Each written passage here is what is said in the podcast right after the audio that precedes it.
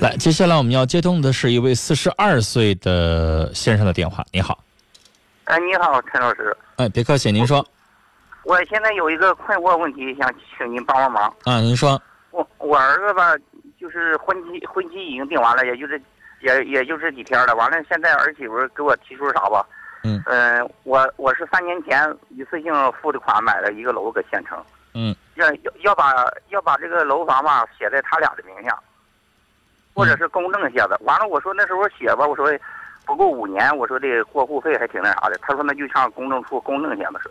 嗯，嗯，我对这个事儿现在相当是头疼。为什么要把他的名字加上呢？他强烈要求啊。这个东西怎么说呢？哈，先生。这个事情就是男方和女方放在一起的时候，由于立场不同，他就容易吵起来。我这样的问题在节目当中接过，就是女方呢打来电话，她就非常有理的那种腔调说：“那我嫁给这个男人，我的青春我给了他，我拿什么做保障啊？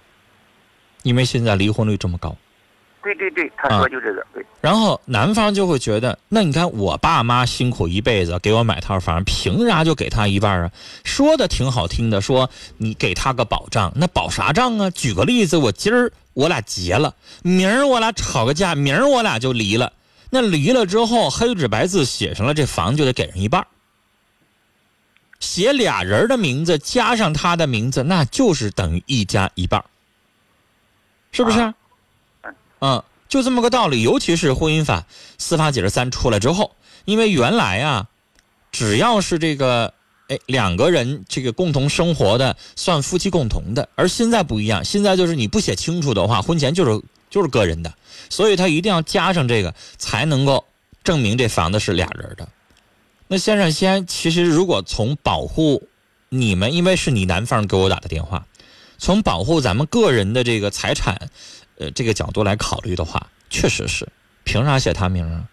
是我心里不平衡。那现在，假如说咱儿子错，咱好像也认了，给人家一半作为这个叫保障也好，赔偿也好，叫啥也行。那现在这个社会就敢保证，就女的就不会出有出轨或者有外遇吗？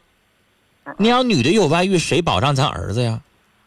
对呀，是吧？那现在这个买卖它有点划算吧？那意思就是，假如说我嫁给你啊，你男方出问题，我能落半拉房子；但我女方出问题，我女方啥也赔不上，啥也搭不上。那咱儿子是不是男方这边太吃亏了？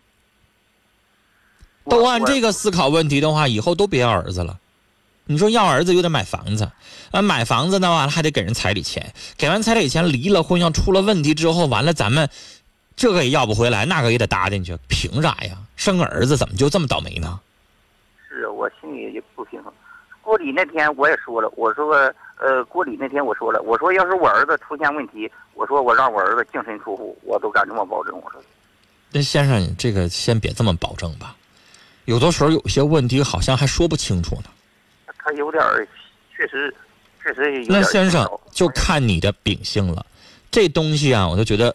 每家有每家的做法，有的家呢就选择妥协了，为了子女好；有的家呢就选择对不起，你愿意结结，不愿意结拉倒，你别给我整这种不平等条约。啊，有的家呢说你让我把女方名字写上也行，对不起，房子钱你掏一半要不然你把这房子出装修，要不然你把这房子出家电，还是你出啥？你想一分钱都不添，就想让我把名字写上？对不起，做梦。这三种情况都有，啊，你也得看一看这女方家是什么样的人家。假如说这女方人家为俩人婚礼操办，为两个人接下来的幸福生活，也一会儿贡献这，一会儿贡献那，一会儿拿钱，一会儿出力，一会儿怎么怎么地，也特别特别真心。我觉得这事儿就好商量。但假如说有一种女方我见过，一分钱不出，铁公鸡一样，啊，你你你是什么办彩办这个酒席的钱一分不花，家电一分不出，买衣服买三金买这嘛一分不出，然后彩礼钱一分不少的巨额的要，人家女方就就把姑娘嫁过来了之后，就来享清福的。甚至有一些女孩结了婚，跟丈夫还得约法三章，那意思啥呢？丈夫所有的钱全交给我们女方，然后我女方自己的工资自己留着。那这样的话，我就觉得，那咱男方是冤大头啊，咱男方是精神病是不是？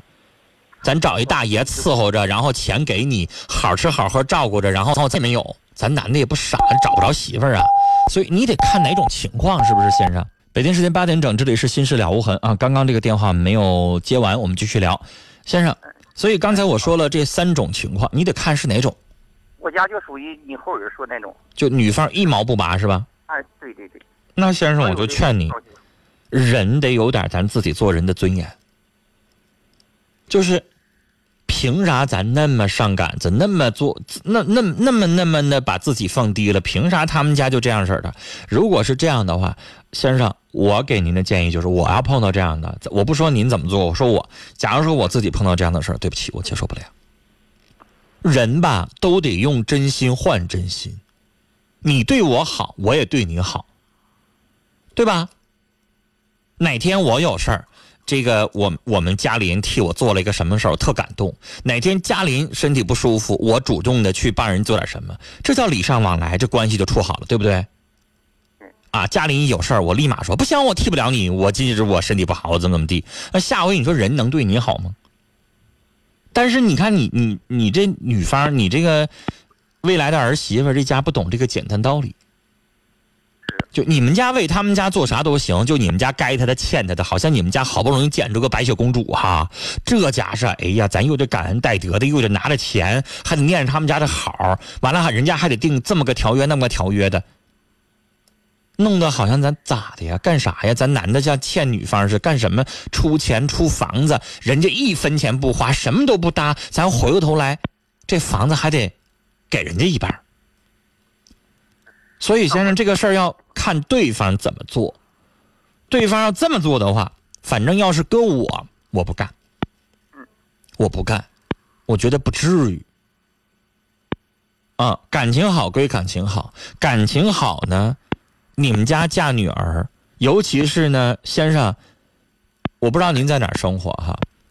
现在这个，你看，农村有的时候这个问题比较敏感，就是城市里边，先生，男方出房的，女方出装修，男方出房的，女方给买车，这种情况很多。而且我们办公室里边有很多这个家里边是儿子的哈，或者是女方的，我看到。得有一半左右是什么呢？就男方出房子，女方这边呢，这个人有的不要彩礼钱，人家那说，那你也不用我装修，但我给你们俩孩子买个车，啊，就是女方觉得我一分钱不出不好意思，这多好，对吧？咱往古代说也是这样呢，那古代讲究啥？男方确实给女方得下聘金，是吧？但是女方得出嫁妆，对吧？这不是？礼尚往来吗？你不能啥也没有啊！所以，先生，这个东西就是有一些人吧，说难听的是给惯出来的。他相互攀比啊，我们隔壁家邻居那女方，这姑娘嫁的时候要了多少钱，怎么怎么地的，惯出来的。有没有那个行情是看你有没有那个市场。如果哪家的男孩都绷住了，我就不娶这样的，没人惯他那个，也就没那毛病了。风俗也好，怎么样也好，是惯出来的，是都最后都叫啥呀？都都都，就是屈辱也好，或怎么样也好，就不得不低头了。最后就是生个闷气，吃个哑巴亏就认了。那你最后这个毛病就越来越重。你说，先生，五年前咱不多说，不说十年八年前，五年前我觉得给个三五万就算不少了。现在都都二十万了，都张嘴。干啥呀？你说呀？我们十七万。行了，先生，娶这么个媳妇到家门来，十七万，你像买一样的买回来了，敢保证一辈子顺心吗？是不是啊？人有的家吧，通情达理，说这十七万呢，虽然说名义上是给我们了，但实际上我给小两口拿着，用于他俩以后的生活花销。这十七万，俩人可以。买点吃的、用的、穿的，买点金银呐，然后买个车啥的，那也算通情达理。但有一些家可是这十七万就直接给娘家，一分钱不给小两口啊，人娘家就把这钱花了，很多吧？他，能达不到那样啊。啊，他要是愿意用于小两口花销，那还能强点但是那彩礼是彩礼，现在这房子人家要求非得写一半名，这就有点过了。这个就是离了婚，你认为他能啥也不要就走吗？行了，所以最后看您的心态啊，也看他们家带给咱们的那种感受。反正咱要觉得太欺负人的话，那谁也高低不能答应，对吧？所以我有的时候也劝。做女方的能不能本着一个促成一段幸福美满的家园考虑，别把男方逼得太紧呢？聊到这儿，再见。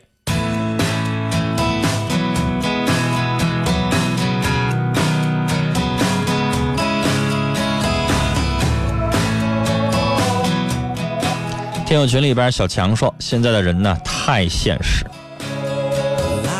都是直接和钱过呀。”香草说：“农村家里儿子定亲，女方要了三十万啊，男方新盖的瓦房四间，女方啥都不要，就要钱。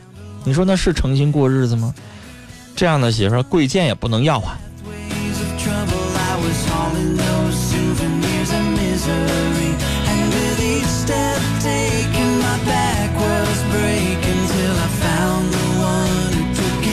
深如止水说。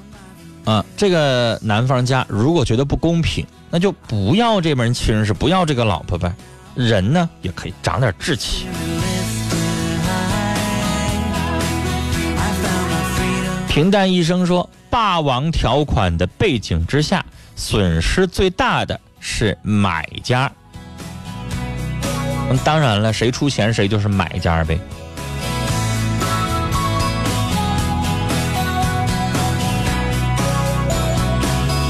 哎，听友淼淼的想法不一样，我不知道是不是因为女孩子的问题。她说：“男士写他名字也可以，只要你们俩幸福就行呗，不要让这些问题影响你们的幸福。谁也不想离婚，所以只要你们幸福就行。”我不知道是不是因为你是女方，因为你们家不用花钱。假如说你有个弟弟，你有个哥哥，你们家花百八十万好不容易买套房子，然后人女方张嘴，结婚行，房子给我一半。如果是这个问题摆在你的眼头下的时候，你愿不愿意呢？因为很多人，这都是一辈子的钱呐。无论如何，很多人觉得我一辈子挣的钱就直接给对方一半他过不去这个坎儿。从对方角度想想呢？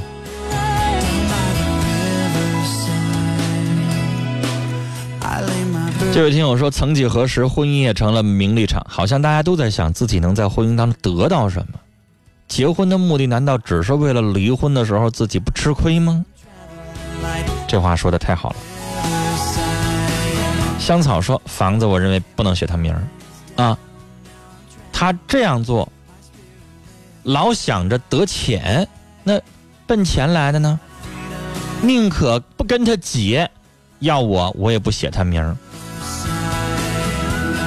听友月说：“给也不是，不给也不是，这个问题就是这样纠结。”可心说：“现在人都太现实，没有安全感，所以就需要物质方面的东西去保障。其实这是错误的，金钱换不了爱情。”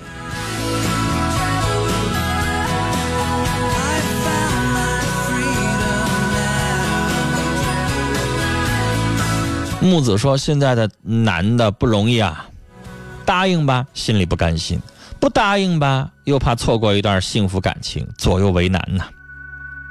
习惯有你说，家庭和婚姻需要基本的物质条件来维持和支撑，但凡事有度，适可而止，不能孩子成家了，让父母回到了解放前。